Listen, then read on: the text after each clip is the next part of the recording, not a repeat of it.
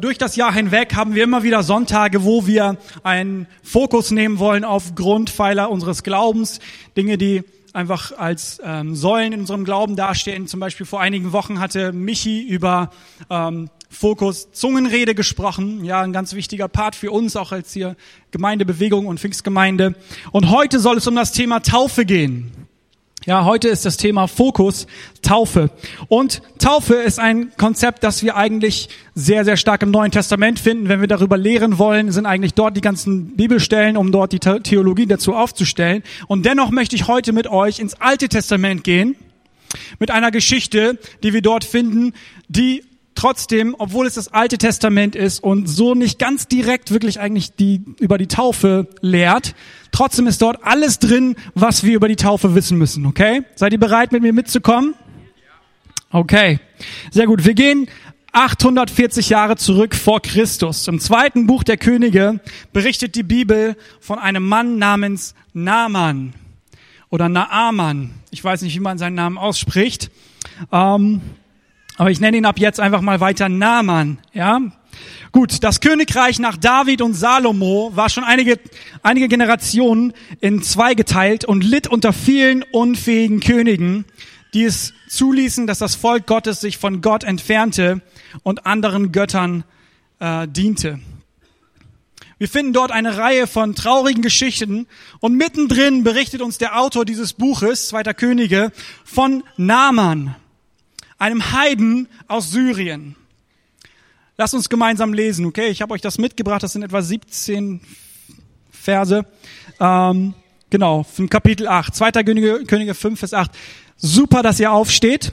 Ihr könnt, wenn wir schon dabei sind, können wir für, die ersten, für den ersten Vers stehen bleiben. Ich wollte euch gerade sagen, ihr könnt sitzen bleiben, aber lass, lass uns dabei bleiben. Ich lese jetzt den ersten Vers und danach werde ich immer weiter, weitere Verse aus diesem Buch lesen und dabei dürft ihr dann aber sitzen bleiben, okay? Also, der erste Vers. Ähm, und Naaman, der Heeroberste des Königs von Syrien, war ein großer Mann vor seinem Herrn und angesehen, denn durch ihn hatte der Herr den Syrern Sieg gegeben und der Mann war ein Kriegsheld. Ihr dürft euch widersetzen. Naaman war ein Mensch wie du und ich. Ja, er war eigentlich, er hatte sehr viel mit uns gemeinsam, plus er war ein bisschen, ja, ein bisschen anders. Naaman war ein kompletter Gewinner. Ja, Vielleicht bist du auch so ein Gewinner. Ich weiß nicht, wie es in deinem Leben so aussieht, aber er hatte alles, was man sich nur wünschen konnte. Er war international angesehen, ein Kriegsheld, über den jeder sprach und ein Vorbild für jeden jungen Syrer. Die Bibel berichtet sogar, dass Gott Gunst, Gottes Gunst mit Naaman war. Gott hatte ihn in seinen Schlachten zum Sieg geführt, obwohl er Gott gar nicht kannte. Er war ein Heide, der, wie es damals üblich war, den Göttern seines eigenen Volkes diente. Aber Naaman war ein guter Mann. Er war ein richtig guter Mann, der nicht nur wusste, wie man Kriege gewinnt, sondern auch, wie man anderen Menschen mit Gunst und Respekt begegnet. Er war Leiter und er war Diener zugleich, denn er wusste sich seinem eigenen König unterzuordnen. Wisst ihr, ein guter Leiter weiß nämlich zuerst, was es bedeutet, Leitung zu folgen, bevor er weiß, wie man andere leitet. Alle Leiter aufschreiben. Naaman hatte es zu etwas gebracht im Leben, ja. Er war erfolgreich im Beruf, respektiert und angesehen unter den Menschen und in Geld konnte dieser Mann auch baden. Er hatte wirklich alles. Plus, er hatte auch ein Problem. Naaman war nämlich schwer krank. Er war an Lepra erkrankt und somit ein Aussätziger. Heute ist Lepra in den meisten Fällen behandelbar und sogar heilbar. Aber vor etwa 100 Jahren erst fing die Medizin an, dort Fortschritte zu machen. Davor war eigentlich klar, wer an Lepra erkrankt war, der hat ein nicht mehr lange zu leben.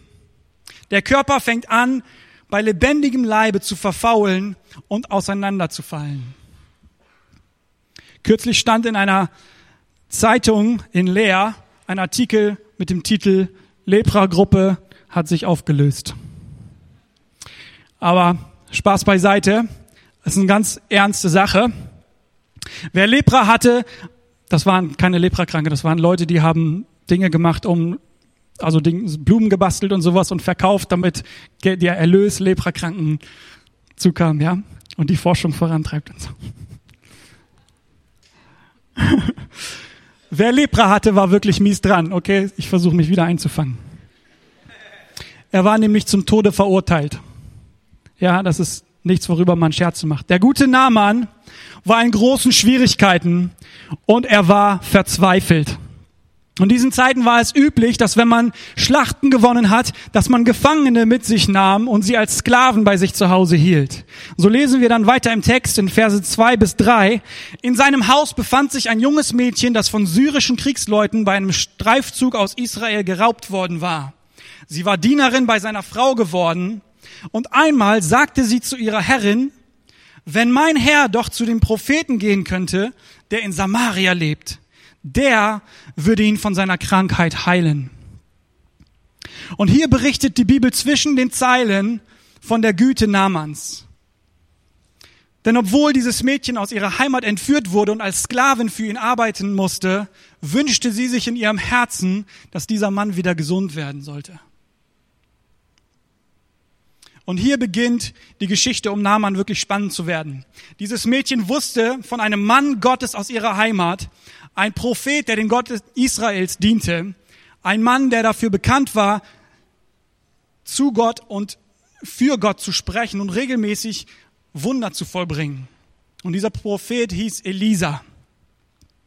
So, sollte er wirklich in der Lage sein, Naaman das Leben zu retten, diesen Tod, dieses Todesurteil über ihm wegzunehmen? Naaman hatte scheinbar schon sehr, sehr viel versucht, wahrscheinlich schon alles hinter sich weil er sofort auf diesen Tipp eingegangen ist. Wir lesen in den Verse 4 bis 5. Naaman ging zum König und berichtete ihm, was das Mädchen gesagt hatte. Und der König antwortete, geh doch hin. Denn Naaman war dem König sehr, sehr wertvoll. Ja, wer möchte so einen Mann, so einen Streitherren wie diesen Naaman verlieren? Ja, ich werde dir einen Brief an den König von Israel mitgeben. Naaman machte sich auf den Weg. Er nahm sieben Zentner Silber, eineinhalb Zentner Gold und zehn Festgewänder mit. Das ist irgendwas zwischen drei bis fünf Millionen Euro übersetzt in unsere Währung heute. Also machte Naaman sich auf, auf zum König von Israel und übergab ihm den Brief. Und jetzt passierte etwas, das das Elend der Könige Israels zu dieser Zeit wirklich deutlich macht. Okay, wir lesen in Verse 6 und 7. Er überreichte dem König von Israel den Brief, in dem es heißt, ich bitte dich, meinen Diener Naaman freundlich aufzunehmen und von seinem Aussatz zu heilen. Als der König den Brief gelesen hatte, zerriss er sein Gewand und rief, ich bin doch nicht Gott. Er allein hat Macht über Tod und Leben. Der König von Syrien verlangt von mir, dass ich einen Mann, Mann von seinem Aussatz heile. Da sieht doch jeder, er sucht nur ein Vorwand, um Krieg anzufangen. Dieser König war so weit weg von Gott, dass er im Gegensatz zu dem Mädchen, das in Gefangenschaft in, einer, in einem anderen Land lebte, nicht wusste, dass in seinem Land zu seiner Zeit ein Prophet lebte, den Gott mächtig gebraucht hat. Er wusste nichts von Elisa. Er hat völlig ausgeschlossen, dass sein Gott Naaman heilen könnte. Und dieser Mann führte das Volk Israel an. Wir lesen weiter in Vers 8. Als Elisa, der Mann Gottes, davon hörte, ließ er dem König sagen, warum hast du dein Gewand zerrissen? Schick den Mann zu mir. Dann wird er erfahren, dass es in Israel einen Propheten gibt. Fällt euch hier was auf in seiner Wortwahl? Elisa hat hier seine Worte sehr, sehr weise gewählt. Naaman wusste nämlich, dass es einen Propheten gibt, Prophet gibt, deswegen war er doch gekommen. Aber sein eigener König wusste es nicht. Elisa versucht hier auf sich aufmerksam zu machen, ohne sich selber in Gefahr zu bringen, indem er den König vor den Kopf stoßt. Aber eigentlich sagt er zu ihm, schick den Mann zu mir, damit du weißt, dass ein Prophet in deinem Land wohnt. Also gesagt, getan, Naaman war auf dem Weg zu Elisa. Und wir lesen weiter in Vers 9. Naaman fuhr mit all seinen Pferde bespannten Wagen, vielleicht waren das Streitwagen, so stelle ich mir das vor, hin und hielt vor Elisas Haus. Und nun wird's wirklich spannend. Denn Gott hatte sich was für Naaman ausgedacht. Ja, er hat einen kleinen Plan, er hat ihm eine kleine Falle gestellt. Und er hatte im Voraus mit Elisa gesprochen. Das ist was Propheten zu tun, die reden mit Gott, die hören von Gott. Er hat mit ihm gesprochen und hat ihm gesagt, was er vorhat. So, jetzt kommt also der mächtige Naaman mit seinen vielen Dienern und seinen schweren Schätzen mit gewaltigem Getöse bei den Propheten an. Ja, die Erde muss gebebt haben von diesen Streitwagen, die vor seinem Haus hielten. Ein richtig großer Auftritt, wie es sich für einen Mann wie Naaman gebührt. Ja, und ich stelle mir das so vor, dass sie wirklich da angekommen sind, er auf seinem Wagen angeritten, die Erde hat gewackelt und normalerweise ist es so, dass wenn er irgendwo auftaucht, dass die Leute mitbekommen, da ist jemand ganz, ganz Wichtiges gekommen. Ja, so viel Lärm um diesen Mann herum und die gucken aus ihren Häusern und sie rennen dann ganz von alleine aus ihren Häusern, um einen Blick auf Naaman zu werfen. Ja, so, so, so, eine, so eine Einfahrt war er gewohnt, also kommt er da rein. Die Erde beruhigt sich wieder von den ganzen Pferden. Und er steht in seinem Wagen, so stelle ich mir das vor, guckt nach vorne, guckt nicht zum Haus, ja, und wundert sich, warum kommt denn denn niemand? Ja, es passierte denn nämlich nichts. Und dann gibt er seinen Diener einen, einen, einen Stoß an die Seite und sagt, komm, blas mal in dein Horn, damit er mich wirklich hört. Ja, und der Diener und er steht, wischt sich einmal durch die Haare und wartet und denkt, das kann doch nicht sein. Der muss mich doch gehört haben. Ja, stößt seinen Diener nochmal an, komm nochmal. Ja, bis der Moment komplett zerstört wurde. Es kam nämlich jemand aus dem Haus, aber es kam nicht Elisa, sondern ein ganz kleiner Mann tapste aus dem Häuschen zu diesem Wagen und wandte sich an ihn. Was für eine Beleidigung. 2. Könige, Könige 5, 10 bis 12. Der Prophet schickte einen Boten hinaus und ließ ihm sagen, fahre an den Jordan und tauche siebenmal darin unter, dann wirst du von deinem Aussatz geheilt. Naaman war empört. Er sagte, ich hatte gedacht, er würde zu mir herauskommen und sich vor mir hinstellen und dann würde er den Herrn, seinen Gott beim Namen rufen und dabei seine Hand über den, die kranke Stelle hin und her bewegen und mich so von meinem Aussatz heilen. Ist das Wasser des Abana und das des Papa, der Flüsse von Damaskus, nicht besser als alle Gewässer Israels? Dann hätte ich auch in ihnen baden können, um geheilt zu werden und voll Zorn wollte er nach Hause fahren. Andere Übersetzungen sagen hier, voll Zorn ist er dann nach Hause gefahren, machte er sich auf den Weg. Was sollte das denn? Erst beleidigt der Prophet ihn, indem er es nicht für nötig hält, persönlich mit ihm zu reden und aus seinem Haus rauszukommen. Er ignoriert ihn schlicht mit seinem, seiner eigenen Anwesenheit. Und dann will er auch, ihn auch noch auf den Arm nehmen. Naaman war doch nicht an einem Husten erkrankt. Ja? Er hatte Lepra. Das war einer der schwersten Krankheiten zu dieser Zeit. Unheilbar. Es war kompliziert. Und Naaman hat eine komplizierte, hochaufwendige Lösung von seinem Spezialist, einem Spezialisten gesucht. Doch dieser Elisa schickt ihn in einen matschigen, stinkenden Fluss Wer weiß, was er sich dort noch so für Krankheiten einholen würde. Und in seinen eigenen Gewässern hätte er den Vorteil gehabt, dass er hinterher tatsächlich gewaschen wäre, ja, dass er nicht mehr dreckig wäre oder nicht mehr stinkt vom Schweiß, wie auch immer. Das machte alles überhaupt keinen Sinn. Was für eine Zeitverschwendung, dachte sich Naaman. Und der Geheimtipp von seiner Sklavin hat sich als eine böse Enttäuschung herausgestellt. Und so macht er sich auf den Nachhauseweg. Aber zum Glück ist das, diese Geschichte hier nicht zu Ende. Zum Glück geht es hier weiter. Es ist eine Gottesgeschichte. Amen. Auch wenn Naaman durch seinen Erfolg etwas eitel war und in seinem Stolz ziemlich verletzt war, wissen wir ja, dass er ein guter Leiter war. Einer, der nicht nur wusste, wie man andere leitet, sondern auch, wie man Leitung folgt. Und Naaman war ein Mann, der die Größe hatte, dass er sich auch die Meinung seiner eigenen Untertanen anhörte und sie die Freiheit genossen, ihm zu sagen, was sie denken, ohne befürchten zu müssen, dass sie dann vielleicht einen Kopf kürzer sind. Das könnte, konnte man von dem König von Israel leider nicht sagen, wie wir das an den Worten von Elisa gemerkt haben. Und Namans Diener hatten tatsächlich etwas zu sagen. Vers 13. Aber seine Diener redeten ihm zu und sagten, Herr, bedenke doch, wenn der Prophet etwas Schwieriges von dir verlangt hätte, hättest du es bestimmt getan. Aber nun hat er es nur, hat er nur gesagt, bade dich und du wirst gesund. Solltest du es nicht erst recht tun? Und daraufhin beweist Naaman wieder einmal, dass er ein kluger Mann war, dem der Erfolg und sein Ruhm nicht komplett zu Kopf gestoßen, gestiegen ist. Und wir wissen nicht, ob diese Worte ihn sofort umgestimmt haben oder ob es vielleicht mehrere Stunden gedauert hat. Ja, die Männer lesen das vielleicht und denken, er hat das gehört, er hat die Entscheidung getroffen und war umgestimmt. Aber alle Frauen in diesem Raum wissen, dass es wohl das Zweitere war. Ähm, aber wir wissen, wir wissen nicht, wie lange es gedauert hat, dass er auf seinem Weg nach Hause war Richtung Syrien. Aber irgendwann hat es Klick gemacht, die Vernunft hat gesiegt und wir lesen dann in Vers 14a, Naaman ließ sich umstimmen, fuhr zum Jordan hinab und tauchte siebenmal in seinem Wasser unter, wie der Mann Gottes es befohlen hatte.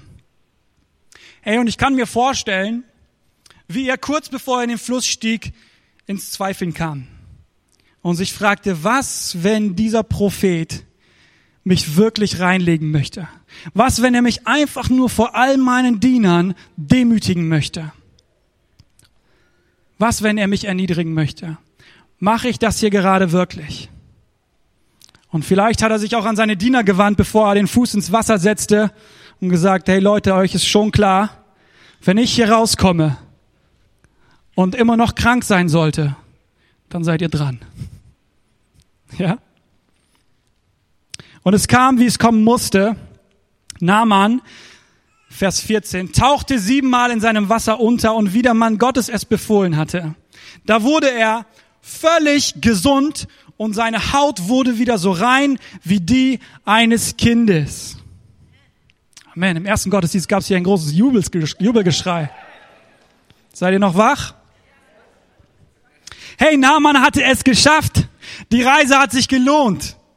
Wir lesen weiter. Nein, es hat funktioniert. Ein Wunder. Er war sein Todesurteil los. Ja, er war neu geboren. Das Leben durfte für ihn neu beginnen. Und seine Diener, die atmeten alle durch und freuten sich ihres Lebens. Ja. Wir lesen weiter, wie die Geschichte sich, äh, wie die Geschichte zu Ende geht. Mit seinem ganzen Gefolge, Verse 15 bis 17, kehrte er zu Elisa zurück, trat vor ihn und sagte, jetzt weiß ich, dass der Gott Israels der einzige Gott ist, der einzige Gott ist auf den, äh, auf der ganzen Erde. Zu diesem Zeitpunkt wusste das Volk Israel nicht mal, ob Gott wirklich der einzige Gott ist. Die waren so weit weg von ihm, dass sie sich darüber unterhalten haben, ob Gott oder Baal stärker ist. Und er sagt hier, jetzt weiß ich, dass der Gott Israels der einzige Gott ist auf der ganzen Erde. Nimm darum von mir ein kleines Geschenk. Ja, wir erinnern uns, drei bis fünf Millionen circa. Nimm von mir ein kleines Dankgeschenk an. Aber Elisa erwiderte, so gewiss der Herr lebt, dem ich diene, ich nehme nichts an. So sehr Naaman ihn auch zuredete, Elisa blieb bei seiner Ablehnung. Schließlich sagte Naaman, wenn du schon mein Geschenk nicht annimmst, dann lass mich wenigstens so viel Erde von hier mitnehmen, wie zwei Maultiere tragen können, denn ich will in Zukunft keinem anderen Gott mehr Brand- oder Mahlopfer darbringen, nur noch dem Herrn. Ja, mit dieser Erde wollte er einen Altar bauen. Es war üblich, dass es sozusagen, dass, dass der Gott auf dem, auf dem Land, in dem er lebte, ähm, angebetet wurde. Deswegen wollte er die Erde mitbringen, um einen Altar zu bauen. Hey, was für ein Happy End, oder? Aber wir haben gerade gelesen, Gott hatte Naaman eine kleine Falle gestellt. Er wollte ihn heilen. Er fand Naaman richtig klasse. Ja, er hat ihn richtig lieb gehabt und hat gesagt, ja, Naaman, du bist ein richtig toller Typ. Ich habe dich gesegnet. Ich habe dich richtig gerne und ich will dich auch gerne heilen. Aber er wollte ihn nicht unter den Bedingungen heilen, unter denen Naaman gekommen war.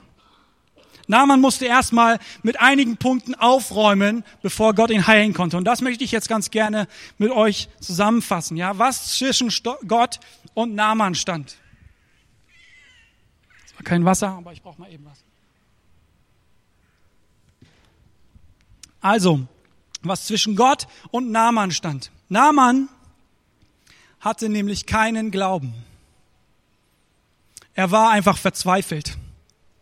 Naaman wäre zu jedem hingelaufen. Das hat er ja auch wahrscheinlich vorher getan. Er ist zu jedem hingelaufen, um die, sich diese Heilung zu holen. Er ist nur bisher leer ausgegangen.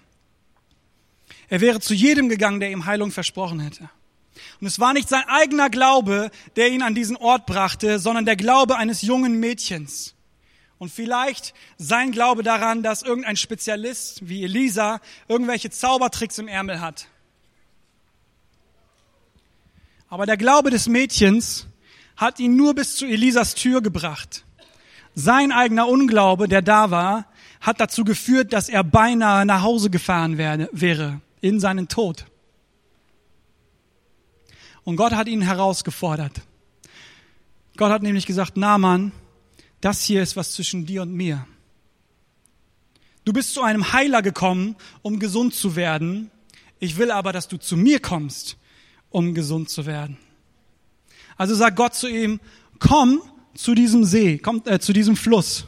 Komm zu dem Fluss, wo kein Mensch auf dich wartet. Wo offensichtlich das Wasser zu dreckig ist, um den Dreck von deinem Körper zu waschen. Und dann gehst du bitte siebenmal äh, tauchst du dich siebenmal in diesem Fluss unter. Ja? Warum? Damit du niemals daran zweifeln musst, dass ich es war, der dich geheilt hat. Das zweite, Naaman wollte Gottes Heilung erwerben. Er war es gewohnt, sich Dinge zu leisten und Dinge zu kaufen, die nur ganz, ganz wenige Menschen bekommen konnten, die sich nur ganz wenige Menschen ähm, leisten konnten. Haben oder nicht haben war hier die Frage und Naaman hatte es ganz offensichtlich. Er konnte sich die exklusiven Dinge kaufen. Und so ist er auch an diese Sache rangegangen. Als er losgefahren ist, hat er sich die Schätze mitgenommen, weil er wusste, ich fahre jetzt dahin zu diesem Typen, der es scheinbar drauf hat. Und dann hole ich mir die Heilung und dann bezahle ich ihn dafür. Damit ich sagen kann, ich habe es mir selbst gekauft. Ich habe es mir geholt. Und Gott sagt, ich will dein Geld nicht. Und es war nicht unüblich, dass Propheten Geschenke auch annehmen von Leuten, aber hier hatte Gott explizit zu Elisa gesagt, du nimmst von diesem Mann nichts an. Weil Gott ihm klar machen wollte, na Mann, du kannst meine Rettung nicht kaufen. Damit du nicht eines Tages sagst, das habe ich doch mit meinem Reichtum ermöglicht. Na Mann, vielleicht erinnerst du dich, ich meine, Nein, wir erinnern uns an den ersten Vers, den wir gerade gelesen haben, wo geschrieben steht, Gott hat dafür gesorgt, dass Naaman so erfolgreich war. Ohne Gott ist Naaman niemand. Wenn Gott ihm nicht den Erfolg gegeben hätte, wäre er nicht dieser berühmte Streitherr, dieser Kriegsheld.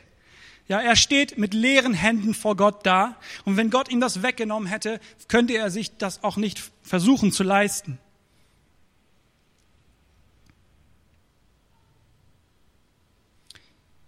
Gott wollte, dass er weiß, Naaman, du kannst meine Rettung nicht kaufen. Damit du nicht eines Tages sagst, ich habe das mit meinem Reichtum möglich gemacht. Und das Dritte, was wir daraus lernen, ist, Naaman wollte, dass Gott ihn heilt. Aber er wollte sich ihm nicht unterordnen. Er wollte die Heilung, aber er wollte nicht die, sich Gott unterordnen. Wir sehen das daran, dass er ganz genau wusste, wie das abzulaufen hat. Ja, er wusste, wenn er dahin kommt, dann kommt dieser Mann, dieser Elia, der in seinen Augen unter ihm stand und bedürftig war, der sich über Geld und Schätze freuen würde, dem er sozusagen dann was Tolles dalassen würde, dass er rauskommt und dass er eine ganz bestimmte Prozedur macht, die seiner Krankheit würdig ist.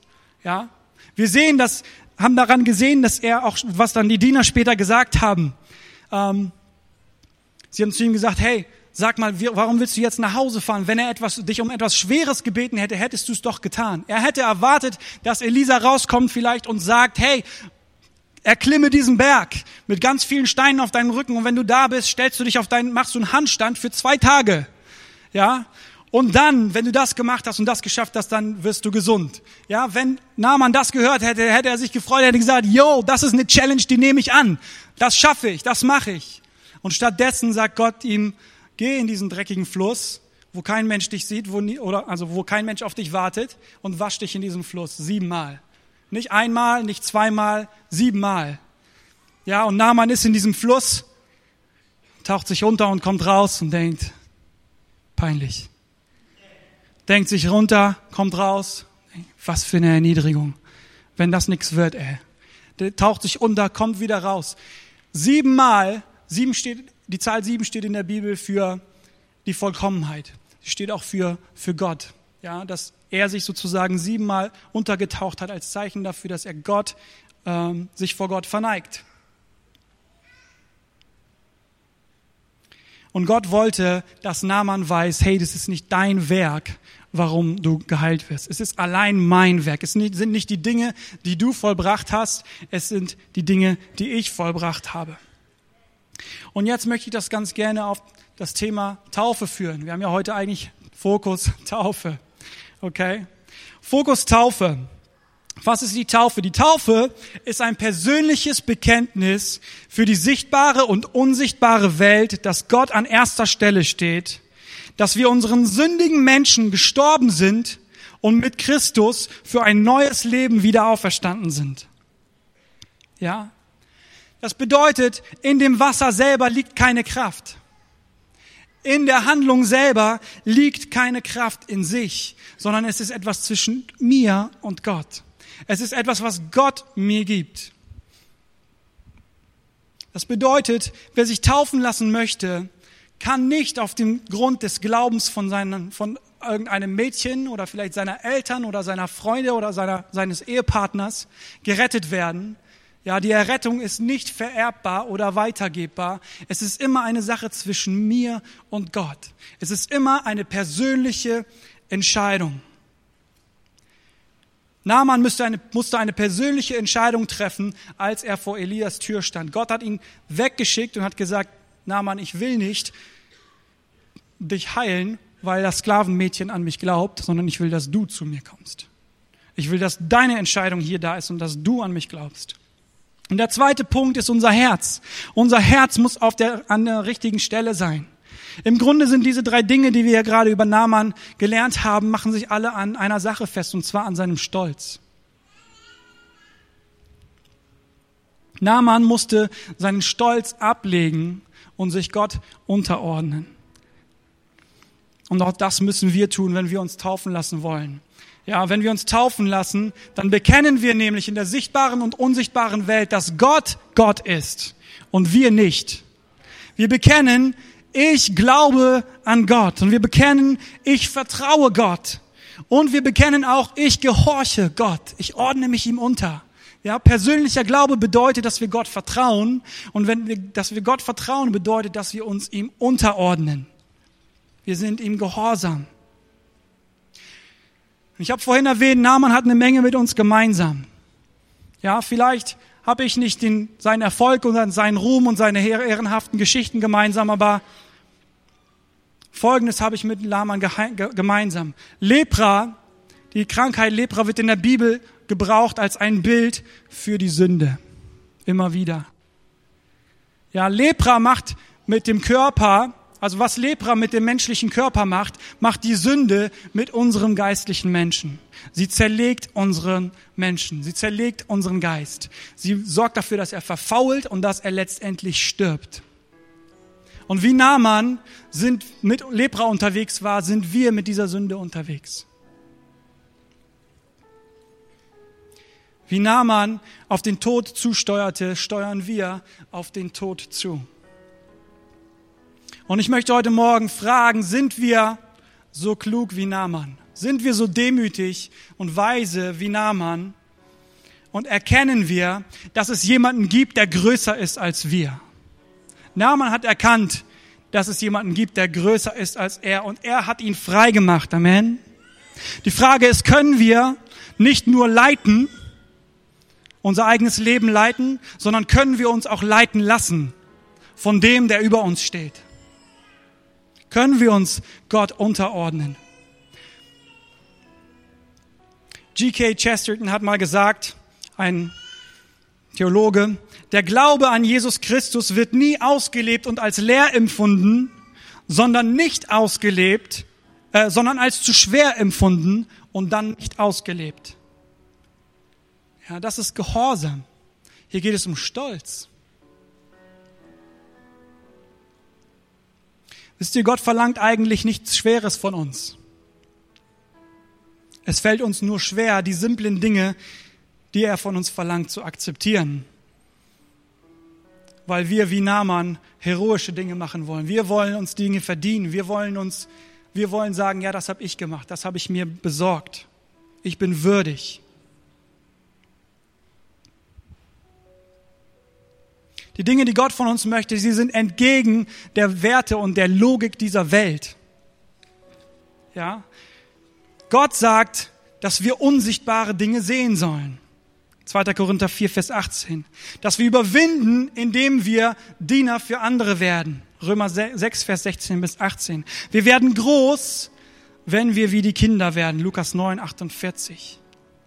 Wir werden erhöht, wenn wir uns selber erniedrigen und demütigen. Matthäus 23, 12. Wir sind stark in unserer Schwäche. 2. Korinther 12, 10. Wir leben, indem wir unser Leben niederlegen. Johannes 12, 24 und 25. Und wir bekommen mehr Segen, indem wir geben, anstatt zu nehmen. Apostelgeschichte 20, Vers 35. Und das sind Dinge, die machen in unserer Welt wenig Sinn, aber bei Gott machen sie Sinn. Und wenn wir uns entscheiden, uns Gott unterzuordnen, dann wird er uns neu machen. Dann wird er uns geben, was wir wirklich brauchen. Er wird uns neues Leben geben. Hey, und ich möchte zu dir sprechen heute Morgen, wenn du hier bist und sagst, ich bin schon ziemlich lange mit Gott unterwegs, aber dieser Stolz ist wieder zurückgekommen in mein Leben. Gott ist nicht mehr an erster Stelle in meinem Leben. Ich bin wieder derjenige, der mein Leben leitet und der über alles entscheidet und alles führt und dessen Werte und Gedanken und Ideen an höchster Stelle stehen. Möchte ich dich herausfordern, heute Morgen Gott wieder an die erste Stelle zu stellen, damit er dir begegnen kann damit er dich waschen kann, damit er dich heilen kann. Vielleicht bist du hier und du sagst, ich glaube und ich bin schon ziemlich lange unterwegs mit Gott, aber ich habe mich, ich bin den Schritt der Taufe noch nie gegangen. Dann möchte ich dich ermutigen, das so schnell wie möglich zu ändern. Denn wenn du dich nicht taufen lässt, dann bekennst du deinen Unglauben. Dann bekennst du, dass du Gott nicht vertraust und dass du dich ihm nicht unterordnest. Lass es, nicht, lass es mehr als ein Lippenbekenntnis sein und bring Taten zu deinem Glauben. Lass es Taten werden. Herr, und vielleicht bist du hier und sagst, ich bin wie Naaman. Ich bin noch nicht mit Gott gegangen, ich kenne ihn eigentlich nicht, aber heute habe ich von ihm gehört und ich will, was Naaman bekommen hat. Ich will, dass Gott mich rettet. Ich will, dass Gott mich, mich neu macht, wie er Namans Haut wieder neu gemacht hat, wie die Haut eines Kindes, so will Gott unser Leben neu machen dann lade ich dich ein, diese Entscheidung heute zu treffen. Ich möchte dir jetzt eben kurz die Gelegenheit geben. Ich möchte dich fragen, wenn du diese Person bist und du sagst, ich möchte mein Leben Gott geben, ich möchte, dass ich mein altes Leben ablegen, dass mein alter Mensch stirbt mit Christus, aber dass ich auch wieder neu auferstehe aus dem Wasser mit dem Leben, das Christus mir gegeben hat. Mit Gott als meinem Herrn, mit ihm als an meiner ersten Stelle. Wenn du dein Leben Jesus geben möchtest, wenn du dein Leben Gott geben möchtest heute Morgen, dann gebe ich dir jetzt die Gelegenheit, einmal deine Hand zu heben. Ich würde gerne mit dir beten.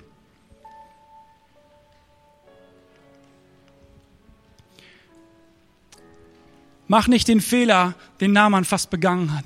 Fahr nicht zurück nach Hause, ohne dein Leben Gott gegeben zu haben und deinem Tod entgegen. Es hört sich fies an, aber es ist leider die Wahrheit.